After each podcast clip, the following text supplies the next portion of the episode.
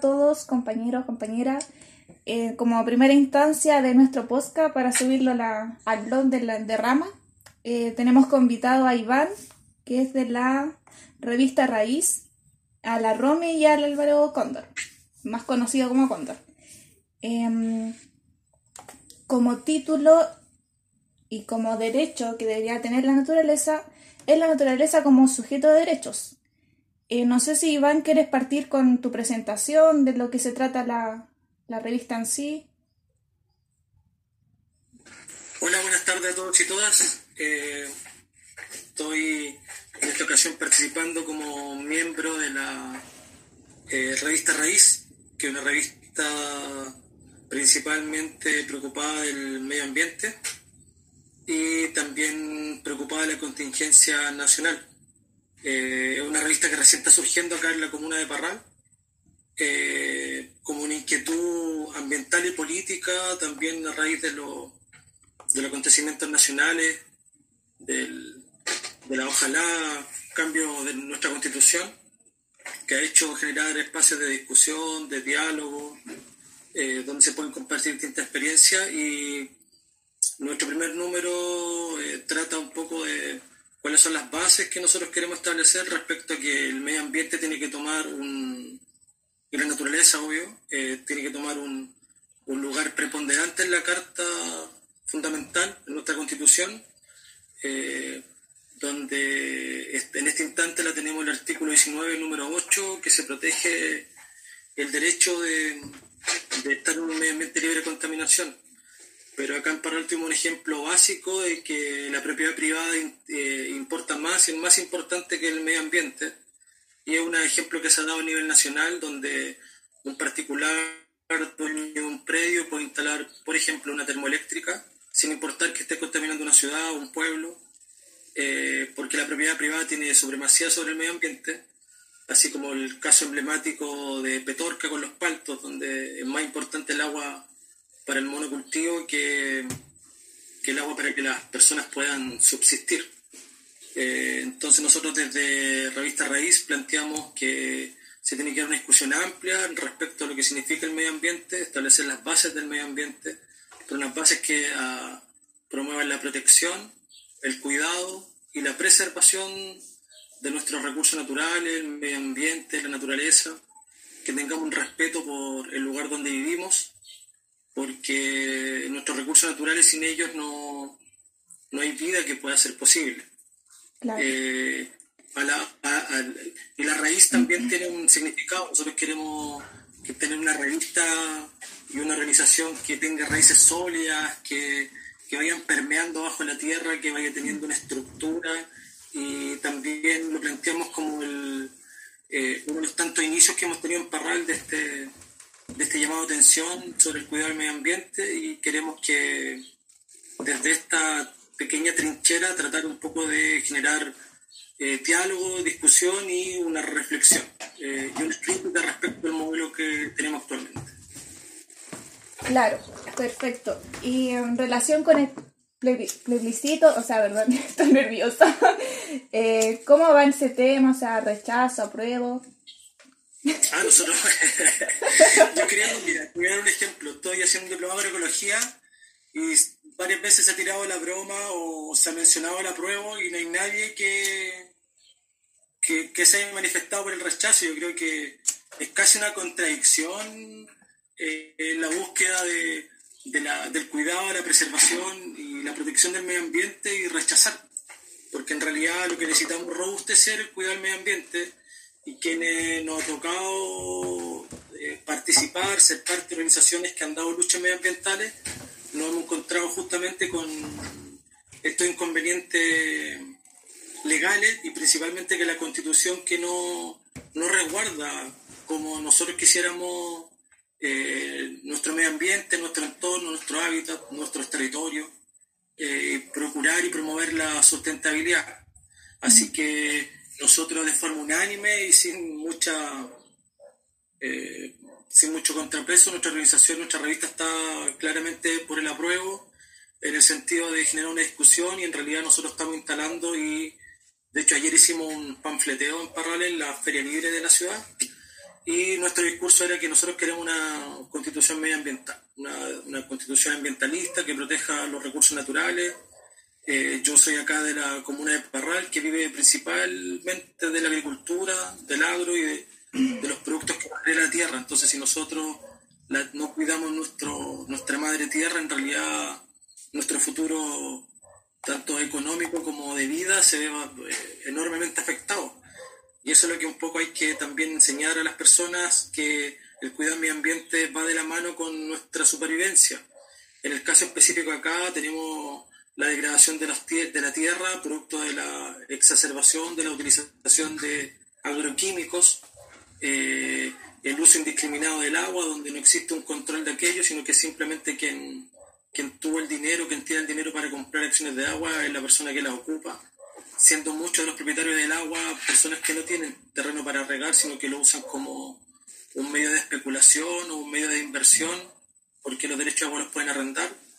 Eh, y también establecer la soberanía alimentaria, que es muy importante, que hay montones de agricultores que están abandonando las tradiciones de la tierra respecto a la producción histórica de los granos, que con la pandemia quedó en evidencia que subieron los precios, dado que en Chile no producimos la cantidad de, alimentos que requiere nuestra, nuestra población. Eh, por eso muchas personas cuando van al supermercado se encuentran con lentejas de Canadá, arroz de Vietnam, eh, garbanzos de, de, Argentina o de Perú y en realidad nadie se cuestione que estos vienen con una cantidad de agroquímicos realmente preocupante. ¿Qué tipo de químicos le echan? El daño que nos hace a nuestra salud. Entonces nosotros apuntamos también a una soberanía alimentaria y la, reivindicación de la agricultura familiar campesina, eh, donde nosotros eh, retomemos la importancia de la, del, agricultor, del pequeño agricultor, del campesino que está arraigado en la tierra y que produce eh, de manera un poco más rudimentaria, pero mucho más saludable, más sana. Entonces, por eso nosotros estamos por el apruebo y una constitución que proteja esto. Sabemos que la constitución no puede establecer eh, eh, articulado tan específico, pero sí la Constitución nos genera el marco sobre el cual podemos trabajar y un marco importante que dé una protección fuerte, robusta, eh, en favor del medio ambiente por sobre la propiedad privada, por ejemplo, que está exacerbadamente protegida en nuestra Constitución actualmente. Bueno. Bueno. Romy, no, sé si quieres dar una opinión en la organización en la cual tú participas en relación al plebiscito. ¿En qué posición se encuentran tus compañeros? Eh, obviamente nosotros aprobamos por todo lo que dijo ahí Iván y, y también porque necesitamos dar un nuevo vuelco a, ya lo que sea, lo que es medio ambiente y lo que es política. Cómo ver también eh, una forma de hacer eh, política al mismo tiempo de, de ocuparnos del ambiente, ocuparnos de la alimentación y ocuparnos de la salud, por ejemplo, que tiene mucho que ver como es una columna vertebral. Ayer conversábamos con CIDARTE, Nacional, donde yo eh, soy tesorero de la, de la, filial de acá de, del Maule y CIDARTE el Sindicato de Actores y Actrices de Chile. Y ahí, bueno, estábamos viendo eh, algunos asuntos internos, pero eh, obviamente los actores, por ejemplo, en la cultura, somos los más desprotegidos, los trabajadores más desprotegidos de uno de los más desprotegidos de dentro de toda la gama de trabajadores que existen en nuestro país. Entonces, todas esas situaciones, partiendo, eh, y esto ya es punto, un punto de vista personal, partiendo desde uno mismo, ir eh, creando un cambio, ir creando un cambio que ayude a, tu vecino más próximo, a tu misma familia, obviamente, a través de la alimentación, a través de, de, un, de ejercicio que te mantengan un cuerpo sano y activo, eh, también de qué consumimos mentalmente, ya sea programas de televisión, libros eh, y cultura en general. Entonces, y eso se suma a lo que es el medio ambiente. ¿ya? Entonces, eh, por supuesto que nuestra constitución va a marcar fuertemente este cambio, porque sí se va a aprobar, ya hay estudios que como un 80% está aprobando y, después va a haber todo un proceso constitucional. Ese proceso se va a demorar dos años, tres años o quizás más. Lo que sí es bueno hacer estas redes, porque desde, por ejemplo, la red medioambiental del Maule, em, eh, seguir con, eh, con entrevistas con compañeros de nuestra región, donde somos una región altamente y fuerte lo que es la, eh, la agricultura, si podemos hacer estas redes y después llevar propuestas para la nueva constitución concretas para lo que es el Maule, también van a ser una propuesta desde nosotros.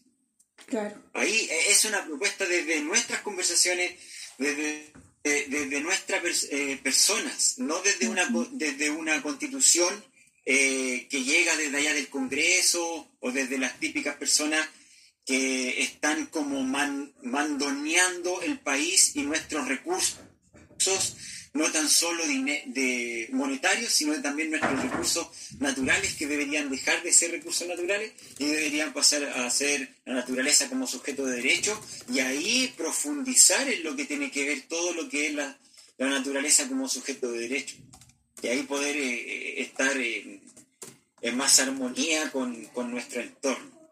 Así que eh, como todas nuestras organizaciones, las, organizaciones culturales, por supuesto, vamos con el apruebo.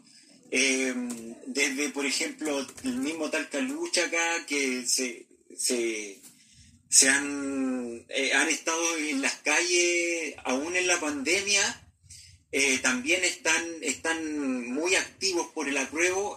aclarar que ellos se salieron de Talca Resiste, quien eran del Partido Comunista.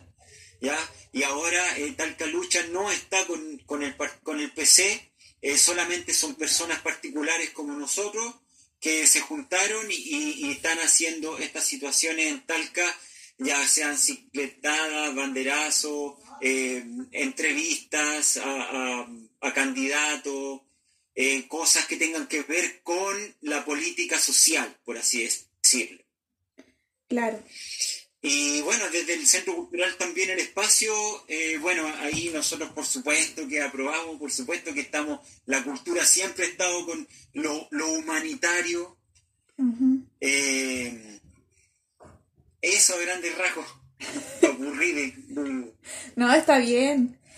Claro, todas las temáticas ambientales, culturales, o sea, todo un conjunto, es, como dijo un compa, es algo sistémico de lo que sucede en el, en el país todo lo relacionado a lo, que solicita la, persona, en este caso por los ciudadanos y las personas del sector rural.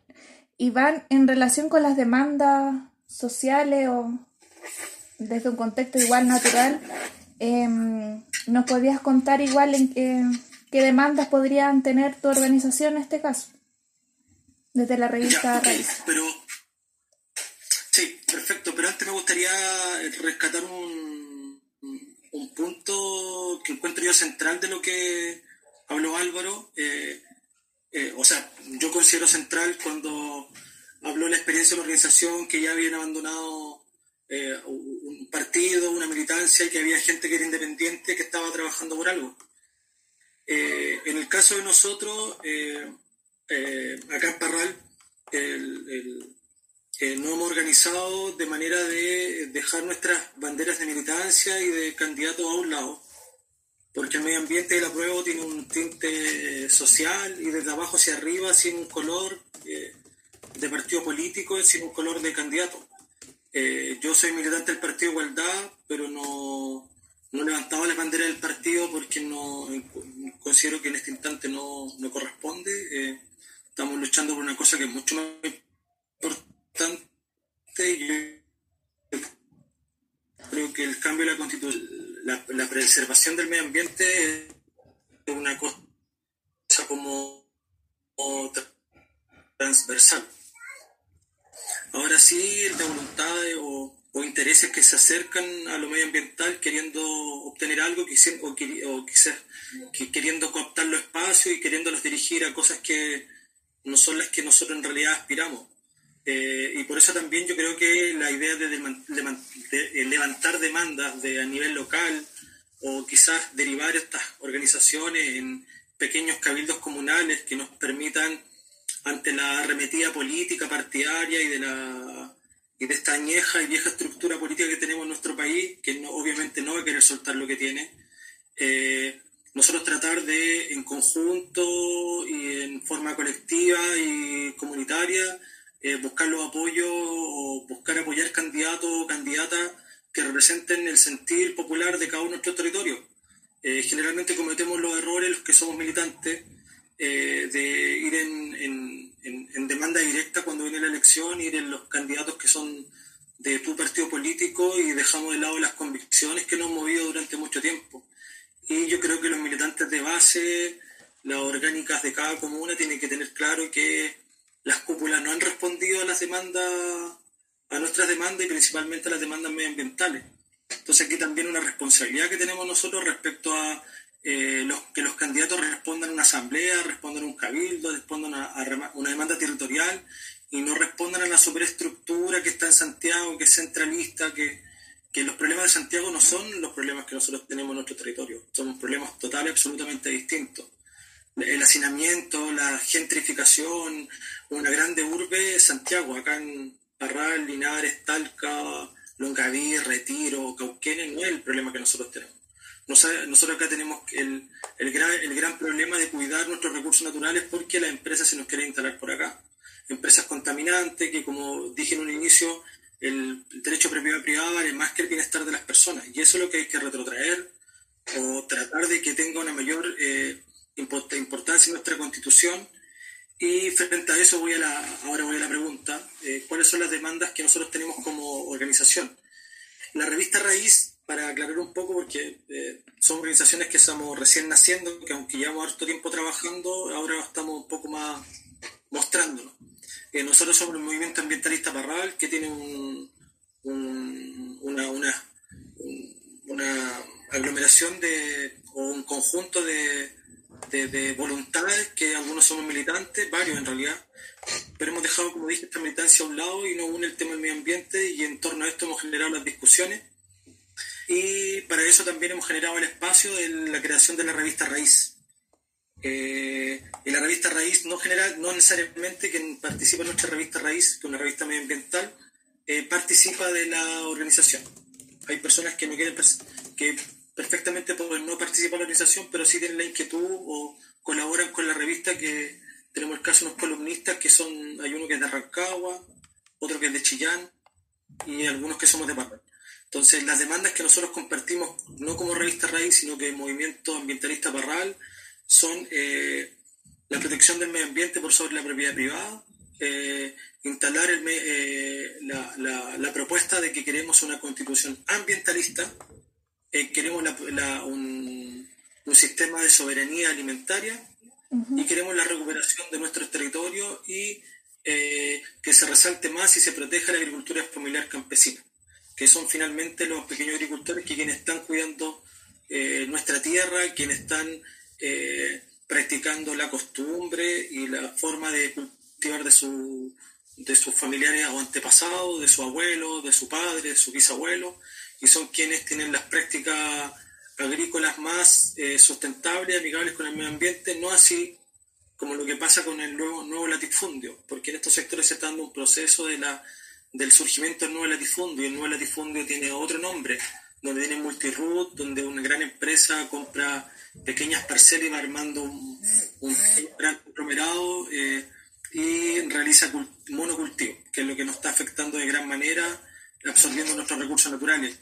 Eh, así que lo principal que nosotros promovemos es una constitución ambientalista, eh, que el medio ambiente sea protegido, resguardado eh, y que tenga un lugar por sobre, insisto, he sido reiterativo con esto, que tenga una mayor importancia que la propiedad privada y el uso importante también del agua, que el agua debe tener un uso primeramente eh, humano, para el consumo humano, segundo para la producción de alimentos y tercero para la industria. Entonces, si nosotros establecemos que el agua tiene este uso prioritario, podemos tener un equilibrio de lo que se sustenta y del recurso hídrico que cada vez se está transformando en un recurso más escaso por diferentes factores, de los cuales quiero nombrar dos. Uno, el calentamiento global, el cambio climático, y en segundo orden, eso los, los tomo como un... porque el calentamiento global produce un cambio en nuestros climas. Y el segundo punto respecto al uso indiscriminado, exacerbado del agua, donde eh, depredación de los bosques de nuestra cordillera, eh, que son bosques que en esta zona generan una especie de esponja respecto al agua de lluvia o reservorios de agua.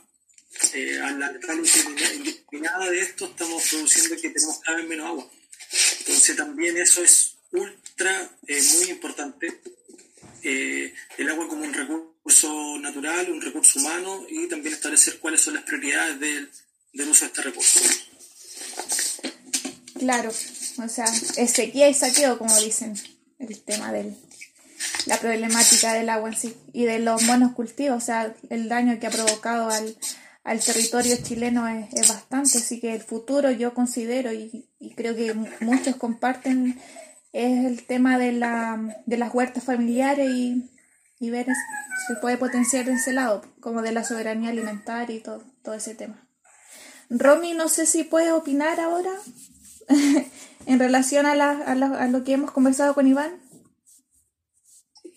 Sí, eh, disculpen, pero es que como tengo mi chico de repente sube y, me mete bolina, entonces por eso siempre tengo que estar ahí media pendiente. Eh, mira, en relación al tema del plebiscito, eh, como organización nosotros no lo hemos discutido de forma particular. Sin embargo, eh, digamos que de los 15 socios, 14 seguro aprueban, digamos. Eh, la, lo que sí, más que nosotros preocuparnos por, por los socios de nuestra organización, nosotros hemos más bien hecho una especie de testeo de cómo está la comunidad en general. Y, y este testeo de cómo la comunidad en general, eh, aquí en el, en el, sector donde nosotros vivimos, eh, se, se, manifiesta por el apruebo. O sea, no hay forma de que alguien, como decía Iván, que, piense en eh, que piense en, una constitución ambientalista pueda votar rechazo, que esté por temas sociales o que esté pensando en proteger eh, nuestro patrimonio cultural, nuestro patrimonio natural, eh, no vaya a votar a Lamentablemente, em, estos grupos que ejercen en este momento y controlan los medios de comunicación saben manejar eh, muy bien el lenguaje eh, y, desinforman un poco la comunidad. Yo creo que si uno, eh, como dice Iván, panfletearon ahí en, en, el, en, Parral, si, se conversa directamente con las personas que pueden estar un poco más confundidas, entonces yo creo que la mayoría votaría a prueba. Lo que pasa es que como que la, eh, estos grupos como que asustan a las personas diciendo, no, no, o sea, una nueva constitución te va a impedir eh, la religión. Esta nueva constitución te va a quitar todo lo que tú tienes. Entonces se está asustando de alguna forma a las personas y eso es incorrecto. Eh, eso es una forma de manipular solamente porque lo que queremos todos es que haya justicia. No hay forma de o estás por la justicia no estás por la justicia, o estás por, por, por cuidar, eh, por cuidarnos de to a todos o, no. Entonces, yo creo que en esta oportunidad no, yo creo que si uno conversa con las personas y uno atiende al sentido común incluso, eh, yo creo que la mayoría está por el apruebo. O sea, una constitución que no tuvo ni siquiera participación de la ciudadanía ni de mujeres hace desde sus orígenes. Eh, entonces, no hay forma de que sea una constitución justa, equitativa, eh, que pueda decidir por todos, por todos nosotros, y eso es lo más importante. Y la otra consulta, demandas ambientales en relación a la constitución. Mira, nosotros eh, siempre, siempre hemos pensado por el tema eh, más importante que hay que considerar la naturaleza sujeto a derecho. Y eso es un poco complejo, sobre todo por, por, las por las personas que nosotros en los establecimientos educativos nadie nos ha enseñado qué es eso. Sin embargo, a, través del reconocimiento de los pueblos originarios, eh, yo creo que, que, ese es un paso mucho más sencillo de abordar, porque los pueblos originarios que a lo largo de todo nuestro país eh, tienen en su cosmovisión eh, a la naturaleza como, como, un ente. Por lo tanto, eh, esa lucha por la naturaleza sujeto de derecho, incluirla en la Constitución significa que va de mano con el reconocimiento de los pueblos originarios. Entonces, esa es una de las cosas por lo que nosotros, que nosotros promovemos, estamos de acuerdo con ello. Y por supuesto que incluir dentro de esta constitución la información científica. No podemos eh, seguir tomando decisiones de gestión pública sin tener en cuenta eh, la información científica que se desarrolla en los principales centros internacionales y nacionales del país. No podemos desconocer el cambio climático, no podemos ser una potencia agroalimentaria que queremos alimentar al mundo si tenemos a medio Chile en sequía y con una mala gestión del recurso hídrico que nos impide que tenemos sin agua a las comunidades locales. Eso, eso no solo es absurdo, sino que es una mala decisión en gestión pública. Entonces, eh, incluir el conocimiento científico en la toma de decisiones es esencial. Y es esencial porque ese conocimiento científico también incluye eh, el conocimiento de la biodiversidad, la línea de base de los distintos territorios, lo que te puede decir qué puedes, qué sistema productivo puedes desarrollar en qué territorio.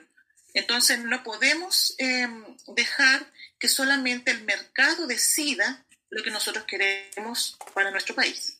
Eso por el momento. Claro, perfecto. Compañeros, y eh, bueno, el otro día me surgió la, pregunta y la dejo abierta a quien quiera contestarla en este caso. Em, si es compatible la tecnología con la naturaleza en este caso. Igual se nos viene la, el 5G, si no me equivoco. No sé si alguien puede responder si qué tan compatible es la tecnología con... Dale, Cóndor. Bueno,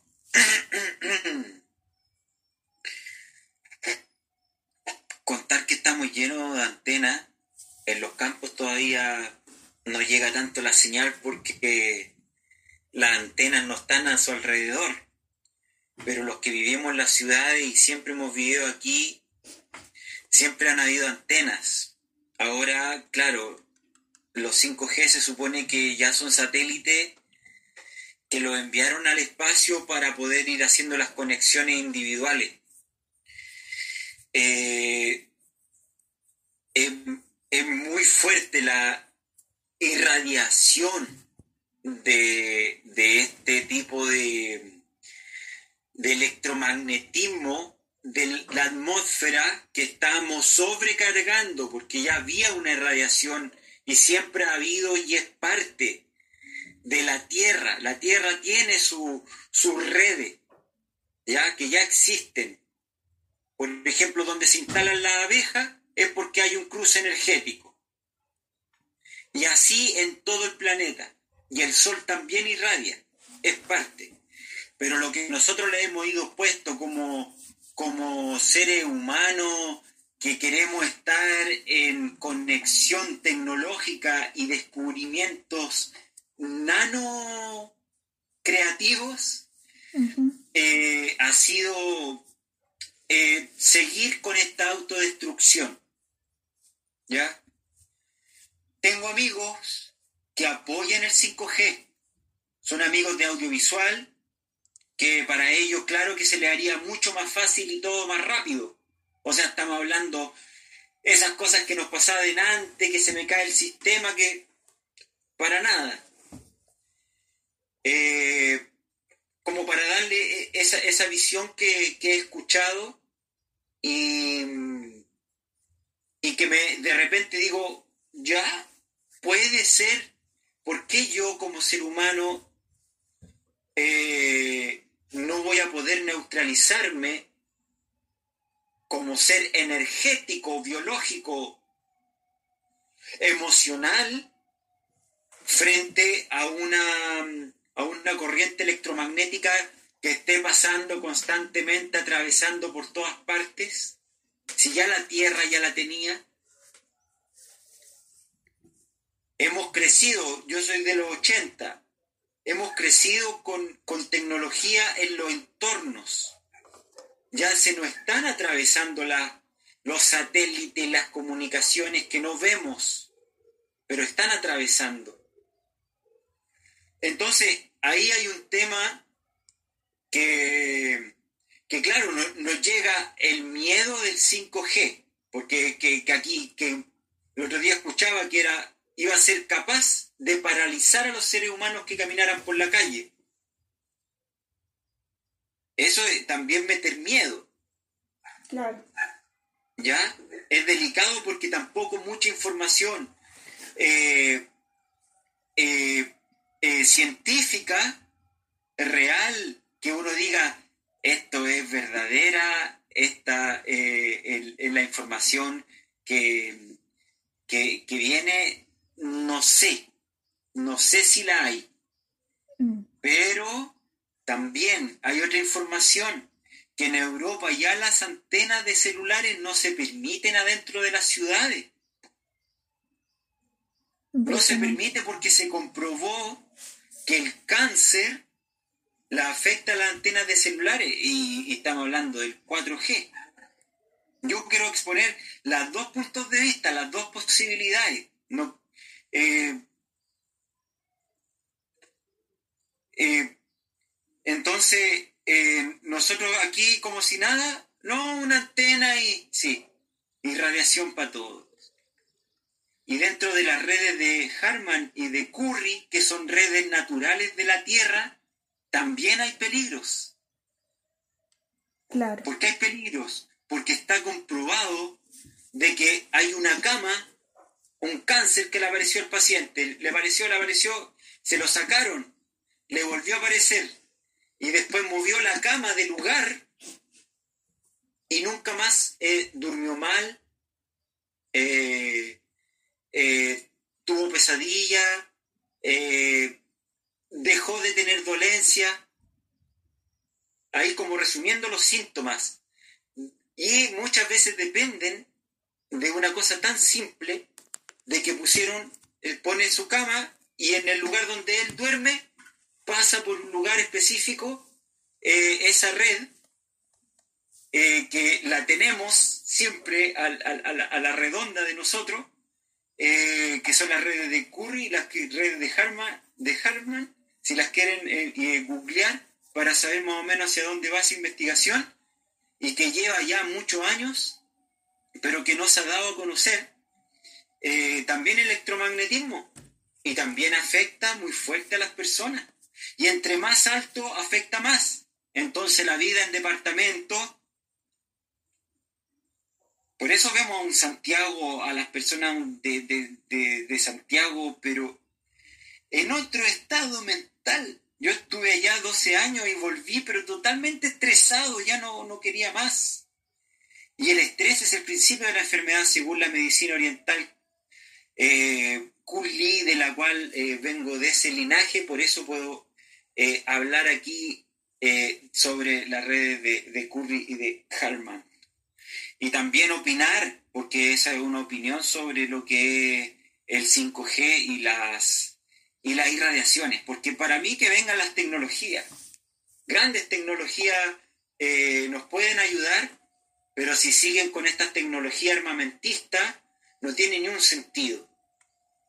Y eso, eh, más temprano que tarde, ahora, en este tiempo, eh, con este movimiento social mundial, yo estoy seguro que va a caer. Aunque yo no haga nada, aunque me quede en mi casa,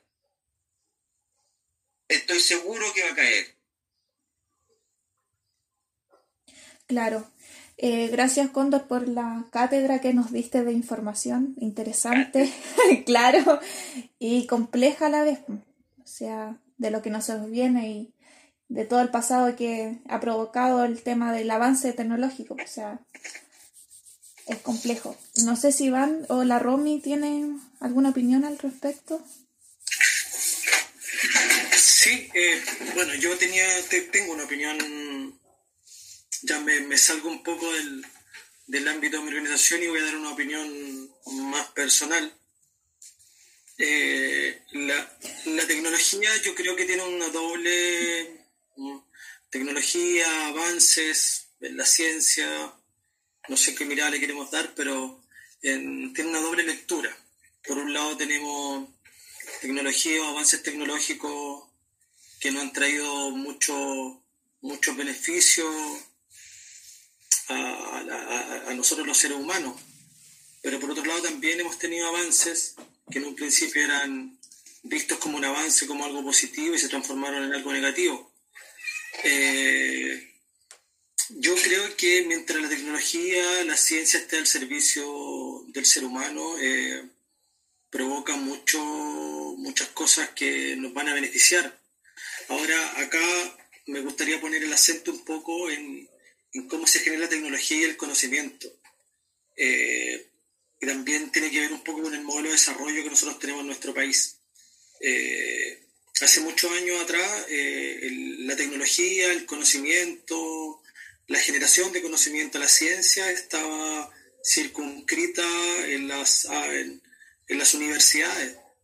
Y universidades que eran parte del Estado, parte de una estructura que teníamos como que teníamos que ya no tenemos como país donde la educación era un bien un bien social donde el, país en su conjunto hace un esfuerzo por entregar este tipo de conocimiento, saber y avance eh, a la sociedad y, formar a jóvenes profesionales que pudieran aportar al país, que esto muchas veces lo ha dicho Humberto Maturana, que él cuando estudió biología, él lo hizo con el afán de ser un aporte para la sociedad porque en, esos tiempos se, se, promovía la educación, que la sociedad en su conjunto hacía un esfuerzo para que los jóvenes pudieran estudiar y pudieran formarse y poder devolver este conocimiento y toda este, esta sabiduría, devolverla a la, a la sociedad que se le había entregado.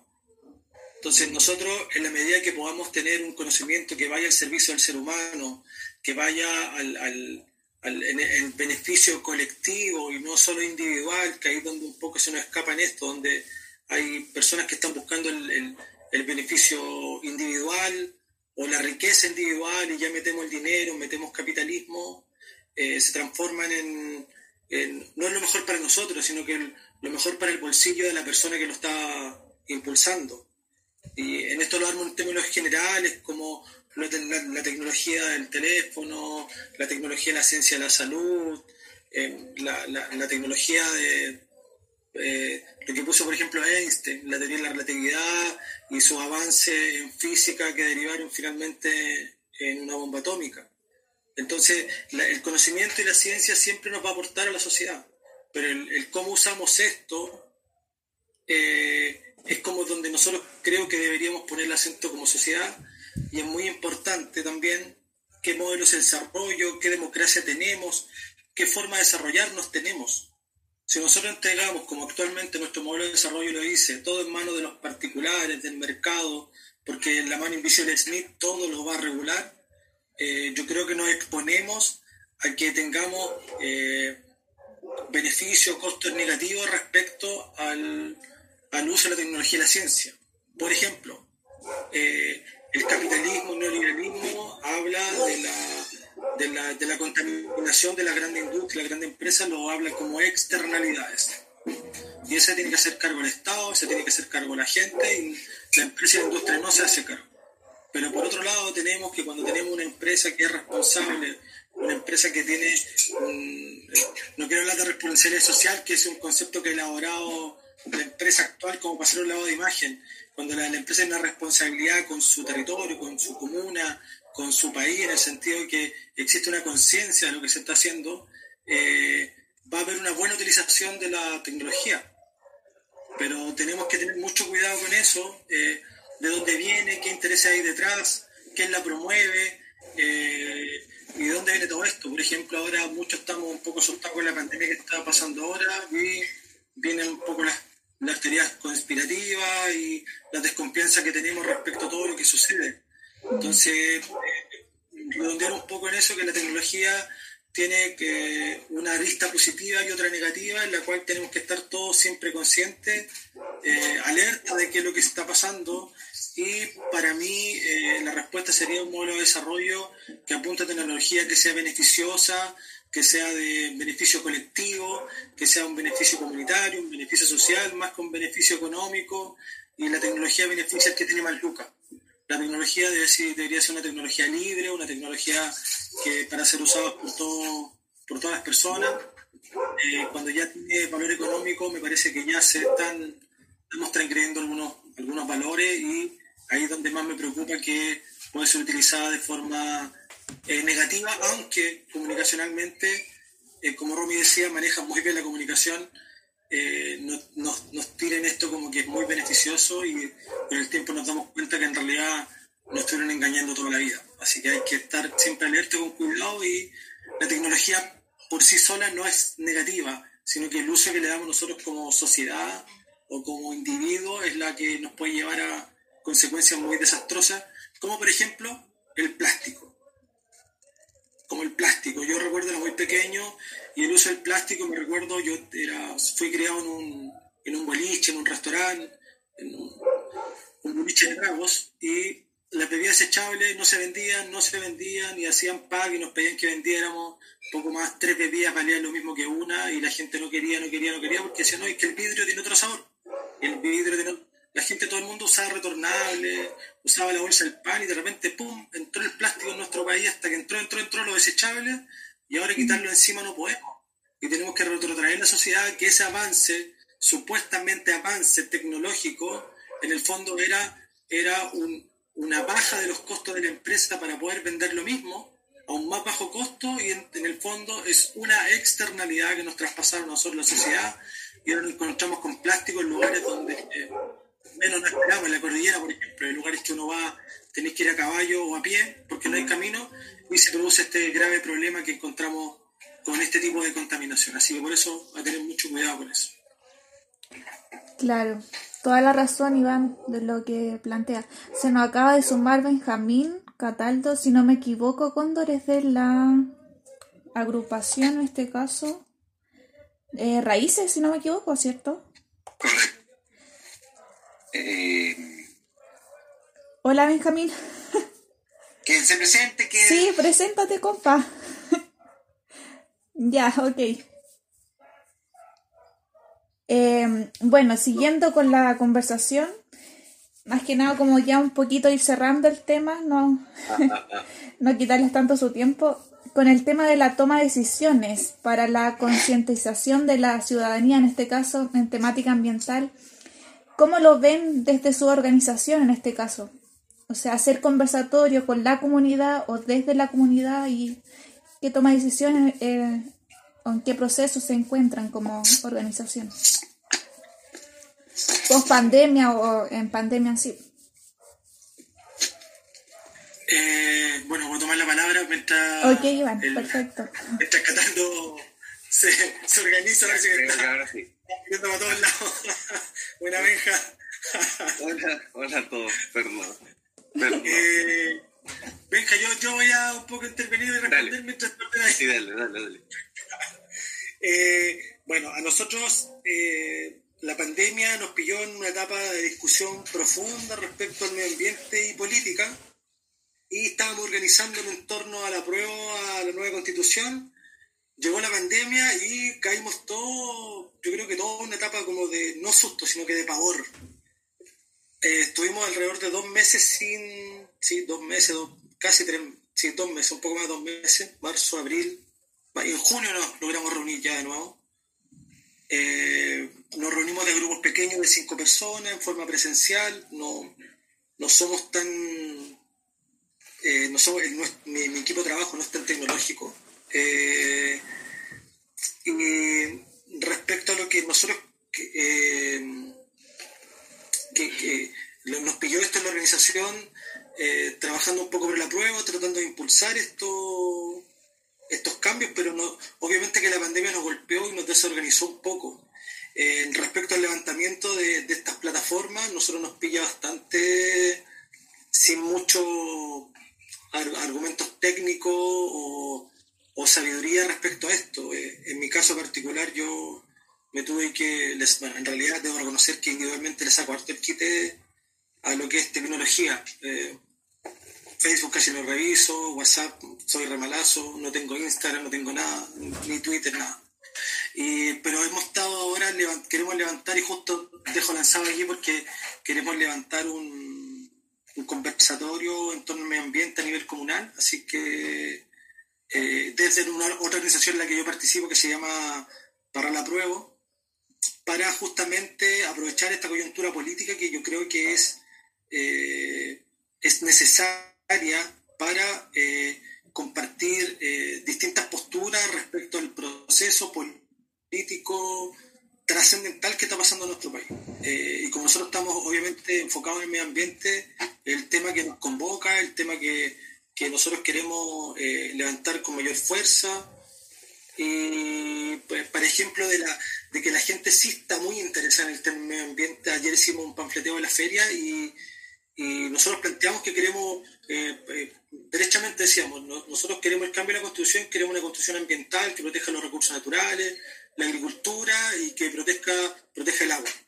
Y a todo el mundo como que le hacía sentido, porque tú si vas, le hablas de trabajo, le hablas del CERNAC, le hablas de salud, que los temas que están más manoseados a nivel comunicacional, las personas como que están ahí como con típico, pues hay una postura que está a favor de eso y una postura que está como rechazando y hay cruces de información, entonces están un poco, yo creo que enredados. Pero en cambio el medio ambiente como que no hay dos lecturas, o sea, todos queremos cuidar el medio ambiente, queremos tratar de hacerlo por lo menos. Así que nosotros hemos hecho algún intento de levantar conversatorio acá en por algunas plataformas, pero nos ha costado bastante. Ahora yo estoy con la pega de levantar un conversatorio medioambiental, eh, que espero que se desarrolle la próxima semana.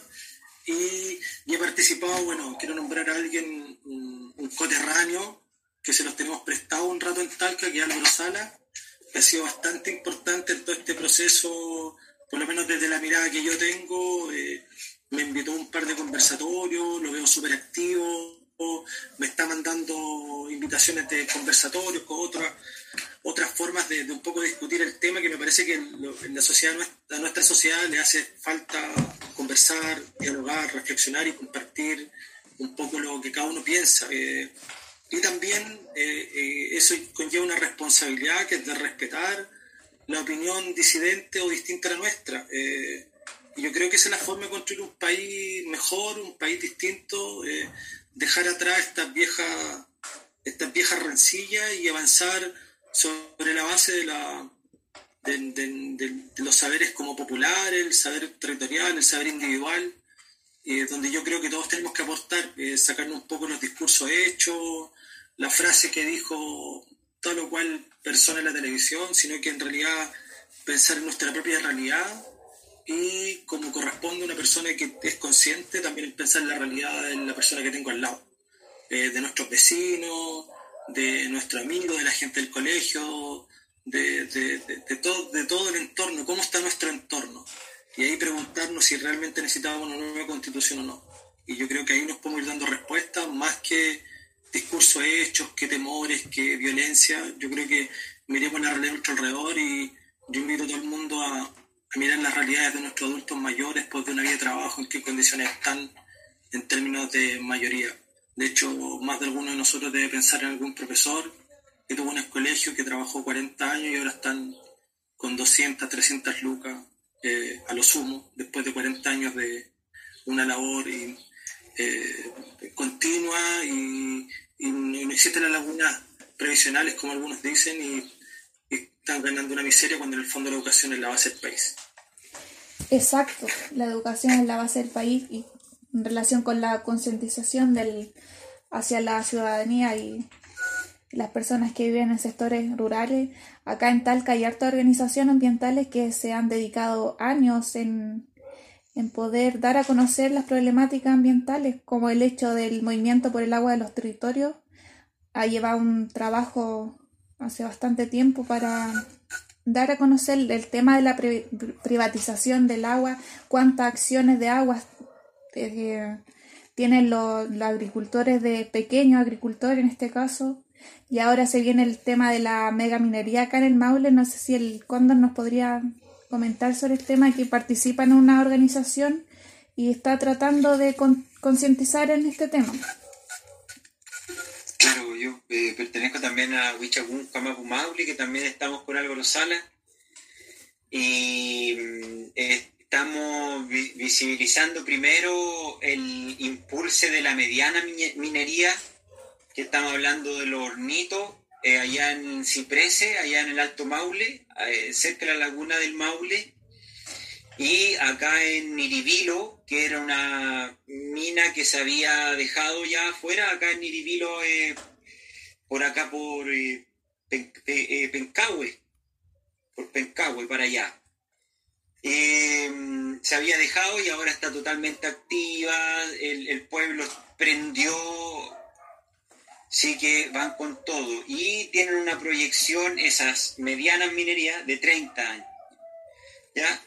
Eh, ahora ya hay, habían proyectos eh, mineros que estaban en estudio. Lo último que supimos que los bajaron y, del CEA y eh, pusieron a la a los paneles fotovoltaicos, ya que hay como 10 en estudio, pero estamos hablando de 800 hectáreas, 2000 hectáreas. ¿ya? Y eh, lo que se está explotando acá es oro. Tenemos los mapas donde hemos visualizado lo que es eh, todos los puntos donde hay, hay, harto oro, que allá en Molina. Eh, chao Romy, que acá en, Molina es una gran beta, eh, los hornitos es a 30 años, y acá en, en, en Iribilo y ya casi llegando a Constitución también tenemos una gran beta de oro que estos eh, seres que no sé qué son, eh, quieren extraer. Así que ahí hemos estado visualizando eh, el tema con conversatorios que tengan que ver con la salud al respecto de la minería, con el trabajo al respecto de la minería,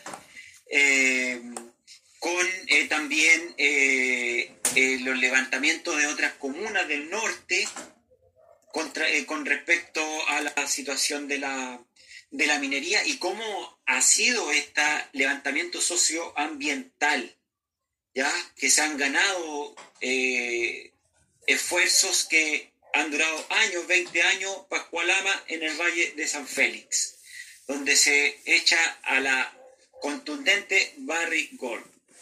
Entonces, después de 20 años. Entonces, nosotros igual estamos a tiempo, eh, tenemos buena información.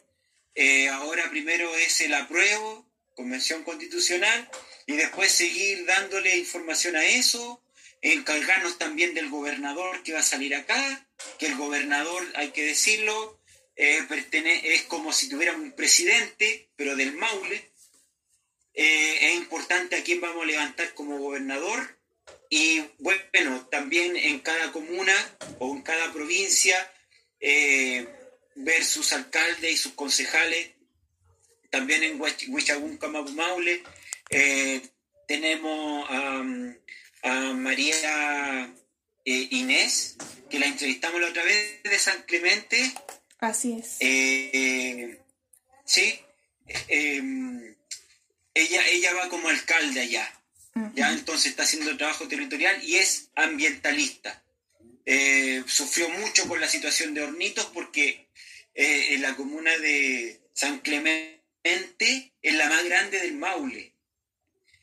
Entonces, ahí hay mucho que hacer. Pero bueno, siempre uniendo lo que es la política, el, medio ambiente, la cultura, la alimentación, la salud y, denunciando a este imperio que ha venido traspasando fronteras. Eh, hay que decirlo, esto viene desde, desde las, situaciones judías, eh, el Israel eh, eh, se ha expresado por todo el mundo y, más encima nos vende como nos tapan un velo de la situación del holocausto, eh, que es real, pero por detrás venían ellos mismos avanzando para comerse al mundo. Asimismo, manipulan y titiritean con los yanquis, con, con Norteamérica y su gran imperio, ellos los mandan y acá también están metidos porque sabemos que Chile es una estrellita del país de Estados Unidos. Entonces, estamos en ese contexto, eh, la minería es lo más delicado que hay con respecto a la explotación de la Pachamama, de la madre tierra. Eh, si la logramos sacar definitivamente de, de este país, sería un milagro. Sería un milagro. Claro, exactamente, Condor. Benjamín desde Raíces de Fuego, si no me equivoco. Bueno, como para contextualizar un poco de lo que hemos conversado, ya llevamos 55 minutos, hemos pasado por la percepción frente al plebiscito en este caso, la demanda ambiental y el, tema de la toma de decisiones para la concientización de la comunidad. Entonces queríamos escucharte tu opinión respecto a todos esos puntos. Ya. Bueno, primero, eh, perdón el atraso, que tuve problemas acá y tuve que ayudar a mi hermana con su hijo. Y por eso llegué tarde. No es mi intención, de hecho, no frecuento llegar tarde nunca jamás y por eso me penaba mucho llegar tarde. Sí, no importa. Eh, primero, como corporación, somos una corporación que no desarrollamos solamente el área medioambiental, sino que desarrollamos muchas áreas. En eso está la música, folclore, patrimonio, material, inmaterial y toda la área posible. Cada área tiene su propia división que se encarga de poder desarrollar las áreas de acuerdo a su propio interés. Existe la directiva genérica que la corporación debe tener por obligación, pero cada una tiene su propia independencia en el momento de tomar decisiones. ¿Por qué explico esto? Porque como en el área medioambiental eh, estamos recién empezando, ya que recién alguien eh, de hace, a ver, un mes, recién alguien así como más interiorizado en el mundo del medio ambiente, más del turismo y esa, y esa área, eh, se incluyeron hace poco. Entonces recién estamos abordando los temas medioambientales. Y aparte que el departamento medioambiental que teníamos estaba a cargo de alguien que es de animales callejeros, que era la María Jesús. Y en esa área tampoco se ha avanzado mucho en temas medioambientales. Todos somos conscientes de lo medioambiental y tratamos de hacer pequeñas prácticas, pequeñas obras antes de pandemia. Y ahora durante pandemia lo único que hemos alcanzado a hacer es empezar a, hacer página web, hacer radio y, y por ahí cada uno depende de lo que quiera hacer y desarrollar cada uno. Mi área y mi fuerte sería la música y sería, sí, la música. Y en el área medioambiental eh, estamos muy por debajo y de hecho la persona que de Barral quizás más aborda ese tema yo diría que Iván, y que más ha defendido esa área, así que él es como el hombre. Claro, genial. Genial acá el compadre Iván. y como corporación, claro, en ese tema medioambiental, mm, pocas pero sí lo queremos abordar a futuro. Somos unos principiantes. Ok, perfecto. Y con respecto a lo del plebiscito y esa área, como corporación tenemos ciertos eh, principios para poder unificar personas con pensamientos diferentes. Entonces nosotros no abordamos tres temáticas. La primera temática que no abordamos es la religión, la segunda temática es el estado socioeconómico y la tercera temática es el estado político que tenga cada persona. Entonces, eh, al no presentar esta temática es para poder unir personas que tengan pensamientos ultra diferentes de un extremo u otro eh, y puedan desarrollar actividades de manera en conjunto. Entonces, si me preguntan a mí como corporación si tenemos algún pensamiento con respecto a eso, sería, eh, como corporación no existiría una. Ok, comprendo. Y cada persona tendría su opinión al respecto y cada persona tiene respeto de lo que piense. Perfecto, Iván. ¿Cómo? Sí, perfecto. O sea, la posición, o sea, va a depender de cada persona, en realidad. Si es apolítico, político, tolerancia, 100%. Claro. Y ha funcionado lo más bien. De hecho, el único conflicto que hemos tenido fue un tema religioso y la persona se estuvo saliendo. Entonces demostró de que en realidad esos tres temas son intocables en este lugar porque hay pensamientos de extrema derecha y hay pensamientos de extrema de izquierda, hay pensamientos muy de ateo y hay pensamientos muy de católico, cristiano, judío, etc. Claro. Pero esos son temas eh, que no podemos abordar una postura. Ujú. Si me preguntas en lo personal, individual, yo, Benjamín Cataldo, claro que soy a prueba. Genial. En convención, conven- ¿Cuál era? Convención constitucional. Esa que no está ahí ningún político. Esa. Muy Benjamín Cataldo, yo niño individual.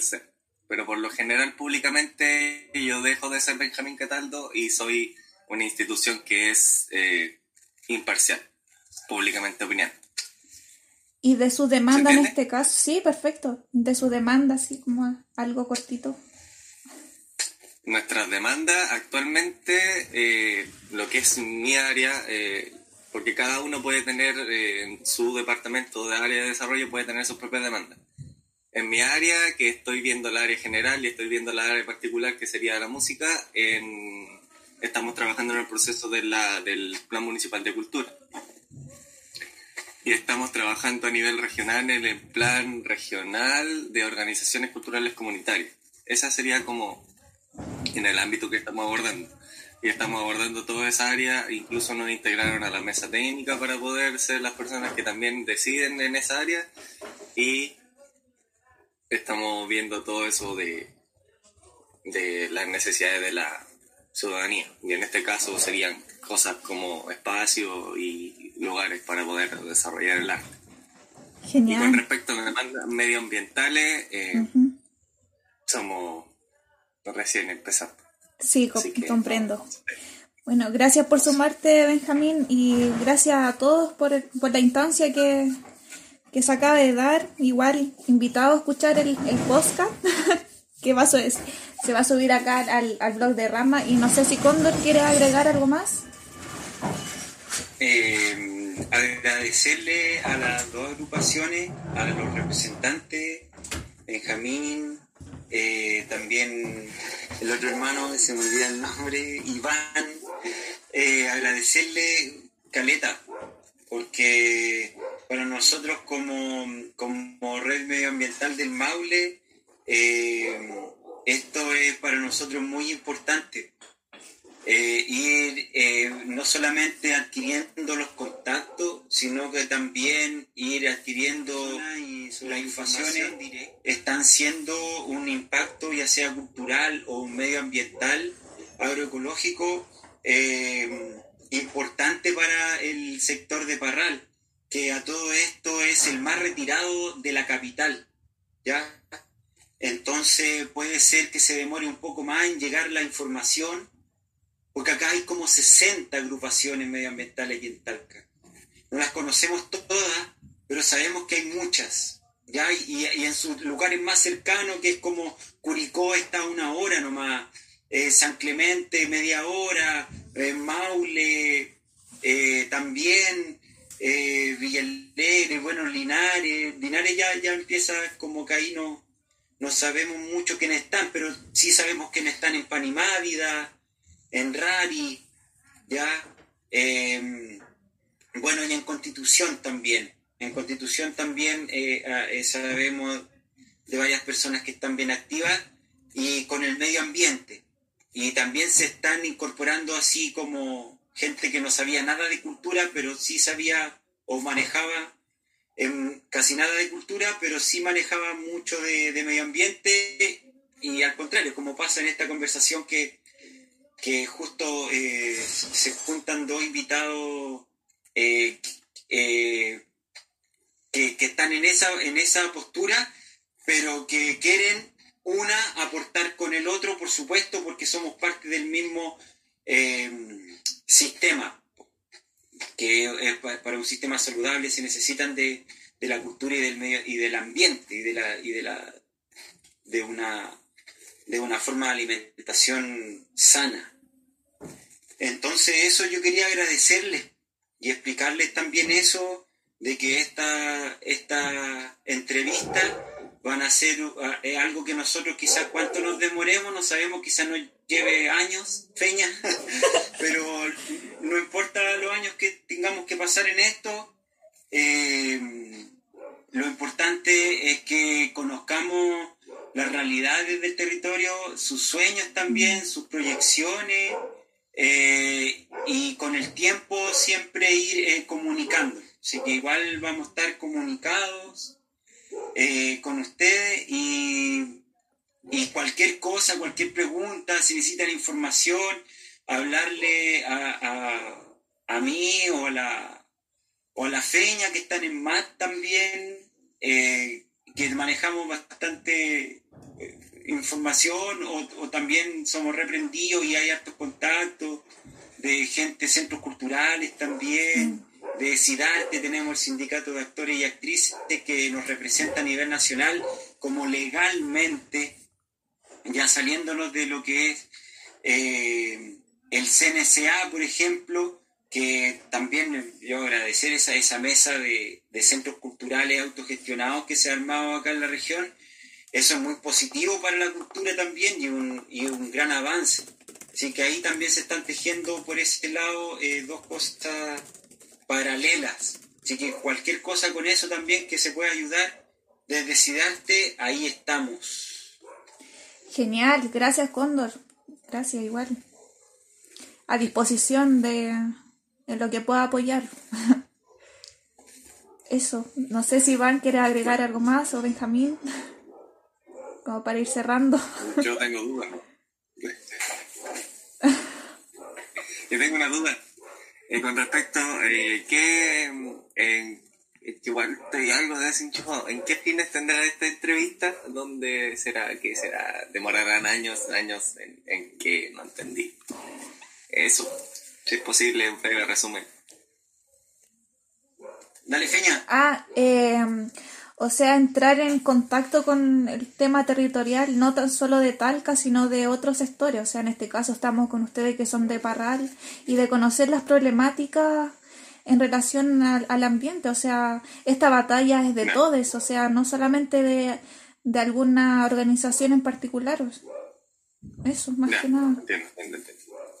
Y eso de eh, lo que era el podcast, ¿qué podcast? Para saber. Mira, desde la desde Rama, que es la red ambiental del Maule, en el cual suma hartas organizaciones de acá de la región, eh, constantemente, bueno, no tan constante, pero se hace lo posible como para de, de generar entrevistas. En este caso estábamos con entrevista transcrita con el Cóndor y ahora lanzamos este primer podcast. Esperemos que resulte, así que eso más que nada agregar. ¿Dónde lo van a subir? Para Eh, verlo. te voy a enviar el link, que lo, tengo. Ah, ya. eh, Iván, no sé si quieres agregar algo, perdón. Sí, No quede en el sí, aire. Quiero, quiero mucho agradecer la instancia, eh, me parece la raja.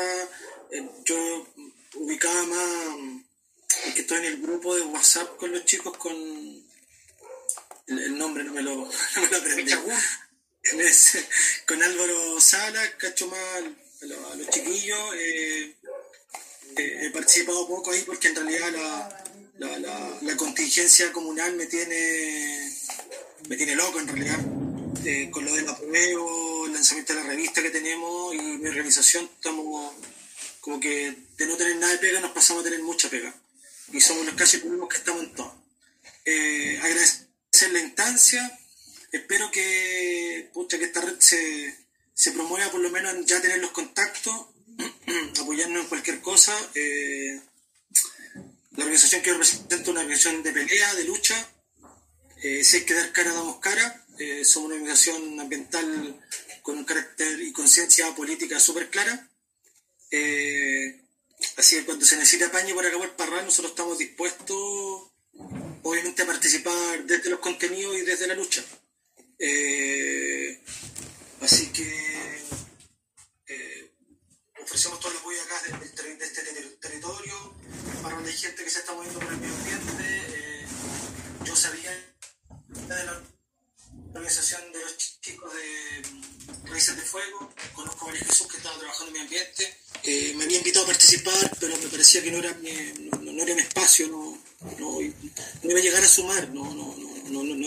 Espacio en el cual yo me muevo. Eh, pero se agradece que se levanten más organizaciones. Yo creo que mientras vamos sumando, vamos a ir creciendo todos. Y eh, toda la, es súper respetable también, obviamente, la, la postura y la directriz y la, los lineamientos que tiene la organización en la que participa Cataldo, que, bueno, en realidad Cataldo sí es súper humilde, pero en realidad quien levantó esa cuestión fue Cataldo, ¿cachai? O sea, eh, que levantó y movió todos los hueones para que se armara una cuestión más potente con varias, varias, varias cosas, ¿cachai? Eh, y que hacía falta en Parral y, felicito a Cataldo que se hayan destetado un poco de la UNI. Eh, así que agradecer, crear la red. yo con Cataldo tengo el compromiso de eh, de, estar más en contacto y eh, pucha, construimos esta red, esta cuestión es tiempo y el medio ambiente, esta lucha no termina ni ahora en el 25 de octubre, ni termina este año, sino que va a ser algo constante porque la conciencia ambiental responde a un proceso educativo que nosotros ni siquiera lo hemos iniciado en nuestras aulas de educación. Eh, ese espacio, yo creo que hay ejemplos muy específicos a nivel nacional donde colegios han tenido el esfuerzo de, la, preocupación por el medio ambiente, eh, pero no existe una política nacional de la protección del medio ambiente. Mientras eso no exista, eh, y para eso tenemos que, desde ese inicio de una política nacional del cuidado, protección y promoción del medio ambiente a nivel educativo, de eso tenemos que esperar 10 años por lo menos.